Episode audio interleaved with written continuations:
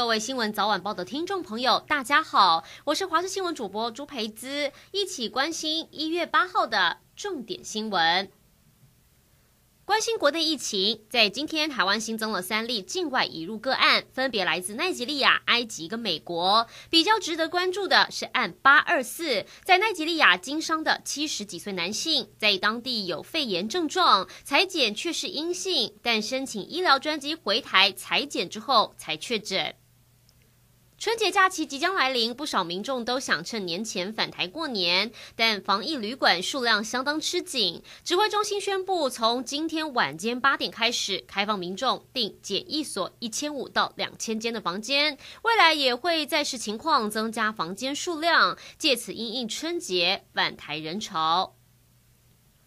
难得能在台湾低海拔的阳明山赏雪，即使天气很冷，能见度低，依旧不减民众赏雪兴致。赏雪人潮越晚越多，甚至有民众实在太兴奋，干脆直接躺在雪地上。而同时，在宜兰太平山，昨天晚间也开始降雪，这次是三年以来第一次下雪。拉拉山则是在今天凌晨降下瑞雪，一早吸引不少游客上山赏雪。同时，在宜兰南山国小也被白雪覆盖，师生非常兴奋。寒流一波接一波，真的好冷。这个时候来杯热饮最适合，但喝对东西更能事半功倍。像是黑咖啡加入肉桂粉，奶茶换成热可可，都更能维持身体的温暖。另外，冬令进补想吃锅物来暖身，三高跟痛风患者要特别留意，高油、高普林，通通吃下肚。养生不成，毛病先找上门。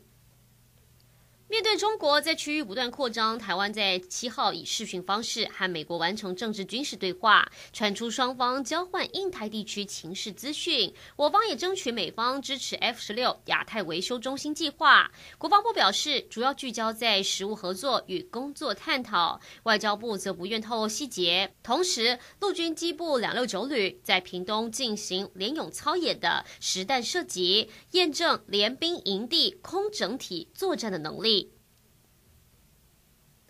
全球首富换人当了，特斯拉创办人马斯克以身价一千八百八十五亿美元，折合是五点四兆台币，挤下原本位居第一名的亚马逊创办人贝佐斯。得知自己成为全球首富，马斯克也在 Twitter 幽默发言，说这还真是个奇怪的感觉，要赶快回去工作了。